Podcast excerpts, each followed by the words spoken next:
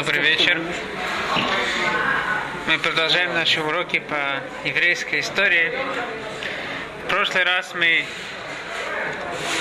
говорили о продаже Юсефа. Сегодня я хотел бы поговорить и продолжить ту идею, о которой мы говорили. Юсеф продан в Египет. Он идет навещать своих братьев, выполнять мецву, выполнять то, что ему отец э, приказал. И его продают. Такую он награду получает за ту заповедь, которую он выполняет. Более того, Йосеф после того, как он уже продан в Египет, он попадает в дом Путифара. И казалось бы, вот Всевышний ему помогает, он достигает наивысшего положения, которого он мог достичь. И вдруг мы видим, жена Путифара, он, ему, он ей нравится, и она делает всякие, строит всякие козни, как бы его привести к себе, поскольку он стоит твердо, выполняя волю Всевышнего. Из-за этого она говорит на него – разные вещи, которые не были, и его сажают в тюрьму. Казалось бы, человек, столько пройдя, смотря на свою жизнь, когда вся жизнь полна, он пытается идти по, по дороге Всевышнего, постоянно именно то, что он выполняет волю Всевышнего, это как бы ему дел... из-за этого он получает какие-то тяжелые удары.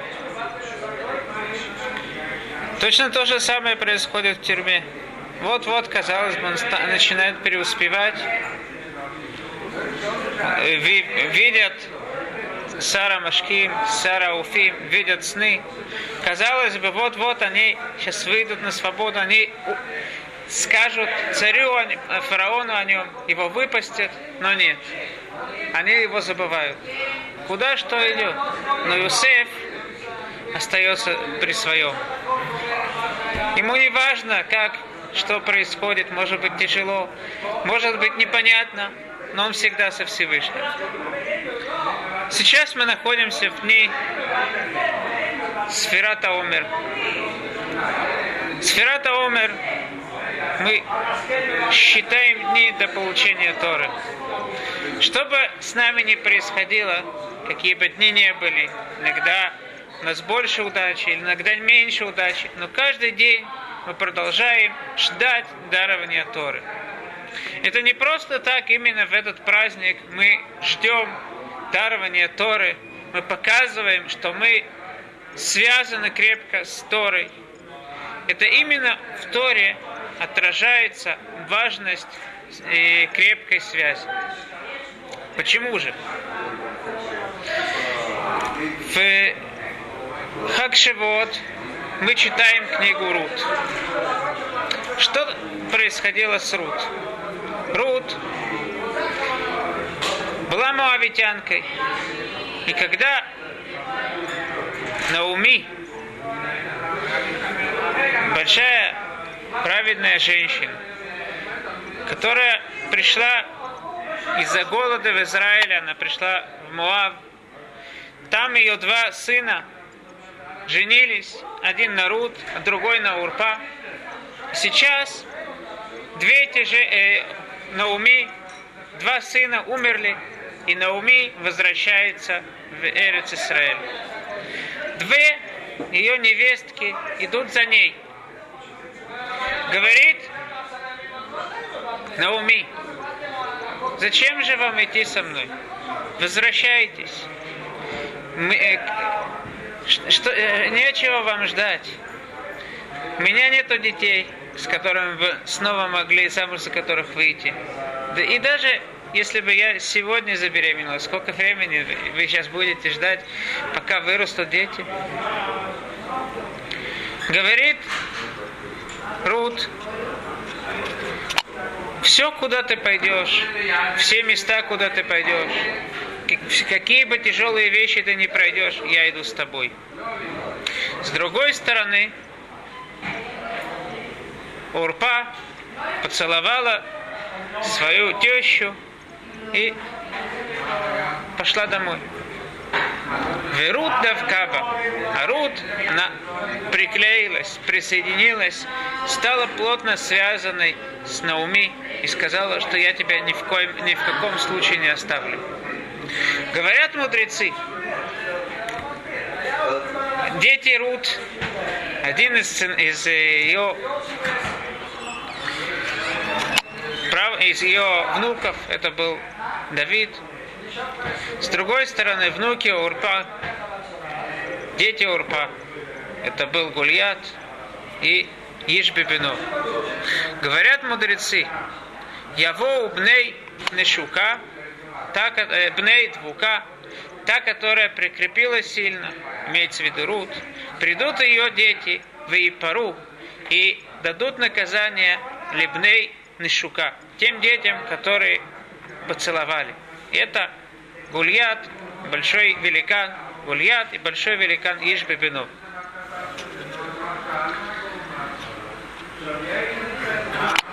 Историю с Гульят мы все знаем, как э, Давида Мелех, несмотря на то, что не был сильным человеком, Гульят всех пугал, все боялись его, огромный великан, Всевышний посылает свою помощь, и Давид его побеждает. Что же было с Ишбебинов в Танахе точно не рассказывается об этом. Об этом говорит Гимара в Масаха Цанедрин. Рассказывает Гимара, что Ишби поймал царя Давида и хотел его убить. Каким образом он хотел его убить? Он взял э, тяжелый, э, тяж, э, был такой сосуд, в котором толкли, э, толкли муку, он его подбросил и хотел, чтобы этот сосуд упал на царя Давида. Но Всевышний сделал чудо царю Давиду. И появилась ямка, там под этим сосудом, и там Давид сидел. После этого пришел Ишбебенов спасать, э, пришел Авиши бен Цруя спасать э, царя Давида. Увидел Ишбебенов что есть сейчас два человека, он испугался сказал, два человека могут меня победить. Что же он сделал с царем Давидом? Подбросил его вверх и поставил копье, чтобы тот на него упал. Авича бен Цруя сказал святое имя, и тем самым э, он причинил то, то, э, к тому, он привел к тому, что царь Давид остался висеть, и он не упал на копье. Только после того, как копье было убрано, царь Давид приземлился на землю, и они вдвоем побежали, стали гнаться за Ишбебином, когда ему сказали, что Виша бен Цруя убил его мать, посмотри свою мать, она, она убита, когда он услышал, что его мать убита, у него все силы э, испарились, тем самым смогли его победить. Мы бы должны в этом понять несколько вещей в, этом, э, в том, что мудрецы рассказывают. Прежде всего, нам надо понять, почему Ишбебенов не убил так просто царя Давида. У него же было копье, у него был меч. Почему надо было что-то бросать на царя Давида? Либо самого царя Давида подбрасывать? Почему он его не убил так просто? Более того, надо понять, почему именно силы его кончились, когда была упомянута его мать. Я думаю, что если мы вдумаемся в то, что мудрецы в трактате Сута говорят, придут сыновья двука, которая прикрепилась и дадут наказание сыновьям Нешука, той, которая поцеловала. Почему мы сравниваем эти две вещи? Что такое Нешика? Поцелуй. Это связь какая-то. но на связь на короткое время. Есть какая-то связь, но я беру то, что мне легко, и на этом все заканчивается. Рут, она показала, что ее связь, она настоящая, двука. Я все, что будет, я принимаю на себя. Какие трудности я не, должна, не должна буду пройти, я все принимаю на себя. И поэтому в этом заключается весь спор между и сыновьями царя Давида и сыновьями Рут. Рут, с одной стороны, у нее есть какой-то можно сказать, что это было что-то положительное. Она поцеловала, она как-то была связана. Может быть, так и надо взять легкое и идти. Все по всему идти, совершенно соединиться, так невозможно.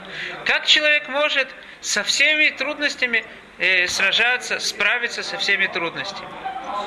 Я думаю, что этот спор выразился и в детях царя Давида, э, и в, и в, и в детях Рут, и в детях Ур, Урпа.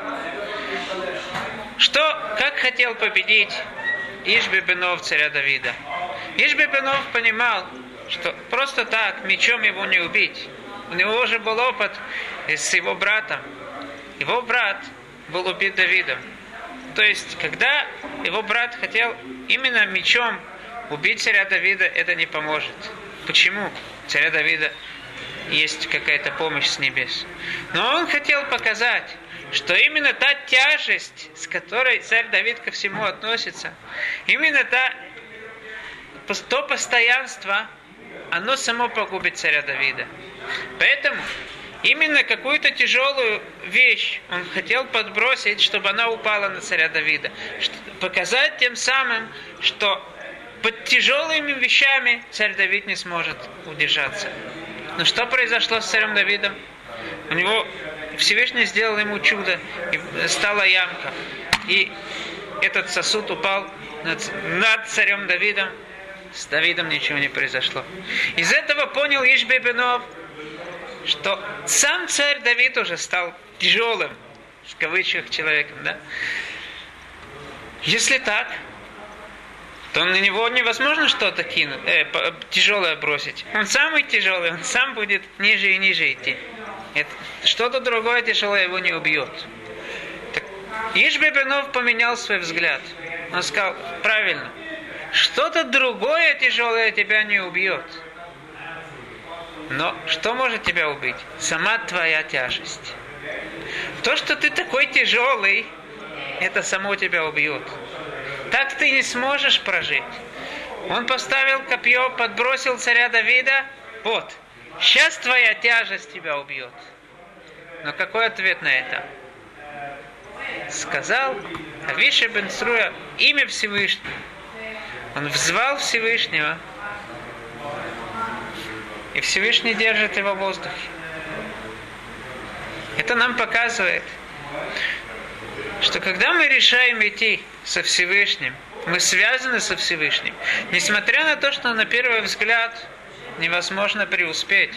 Очень тяжело, как и возможно преуспеть во всех тяжестях. Столько требуется от человека и силы, столько требуется от человека и упорности, столько тяжестей в жизни, невозможно преуспеть. Но какой ответ на это? Ответ на это, что если Всевышний хочет этого человека, что если человек связан по-настоящему со Всевышним, он останется в воздухе, его Всевышний будет держать. И так говорит Зоар в Парашат э, Шлах. Говорит Зоар, что ошибка тех разведчиков, которые были посланы э, Муше в землю Израиля, была в том, что они сказали, все, всю волю Всевышнего делать невозможно. Для того, чтобы изучать Тору, должен, должен быть человек богатый, чтобы у него было время сидеть изучать Тору. У него э, Ецерара очень сильный, воюет с человеком. Со всех сторон невозможно преуспеть. Какой же ответ? Говорит Зор, бнейме и мнута, те люди, которые действительно верят во Всевышнего, маем умрим, что они говорят? Им Ашем хафец бану валин. Если Всевышний нас хочет, так все у нас мы преуспеем во всем. Говорит Зоар, что Всевышний от человека хочет только большое желание. Когда человек видит, что у человека есть желание, он уже ведет его по правильной дороге. Также мы видим с Юсефом. Когда Юсеф, его ведут в Египет, говорит Раши, что Ишмаилим, арабы, его везли. Там были хорошие, они продавали самим, продавали, продавали какие-то благоухонные вещи. Спрашивает Раши, ведь арабы обычно продают нефть. Почему тут именно они торговали парфюмерией? Говорит Раши, чтобы у праведника был хороший запах. Юсеф, его предали братья. Он сейчас неизвестно, куда его ведут, что с ним будет неизвестно. Ему важно, какой запах. Но ответ, что да. Если он видит, что несмотря ни на что, в любой ситуации, даже в самой темной ситуации, он видит, что, что Всевышний с ним. И Всевышний ему подмигивает и говорит, да, может быть, тебе непонятно, почему и что происходит. Но я с тобой, видишь? Даже тут, даже в таких мельчайших деталях я с тобой. Я делаю, я тебя веду. Когда человек знает, ему темнота, ему тяжело, но он знает, что Всевышний с ним, вся картина меняется в его глазах. Я как-то едел, ехал э, в Тремпе с одним э, моим товарищем, и также была его дочь, довольно взрослая девушка, она спортом занимается. Я хотел ей сказать было несколько минут, хотел что-то об иудаизме сказать. Я ей сказал, вы занимаетесь спортом. Когда болят мышцы, приходишь к тренеру и говоришь, мои мышцы болят. Так если тренер говорит, да, как странно, это что-то не так. Каждая дальнейшая боль, она болит еще больше. Но если тренер говорит, правильно, мышцы болят, это очень хорошо. Если мышцы болят, значит они развиваются. То с каждой новой болью прибавляется радость. Вот, еще одна мышца. Вот они снова развиваются, они продолжают развиваться. Также Иосиф находится в темноте. Но когда он знает, что вся эта темнота, это только продолжение какого-то плана Всевышнего, развития плана Всевышнего. Это все ведет к какой-то, э, к какому-то свету, так тем самым вся эта боль, с одной стороны она боль, но с другой стороны она прибавляет радости. И это только может почувствовать тот человек, который действительно сильно связан со Всевышним и согласен идти туда, Э, куда Всевышнего поведет. Все, что с ним произойдет, он согласен принять это, тогда и Всевышний ему, его ведет по правильной дороге и подмигивает ему. Спасибо.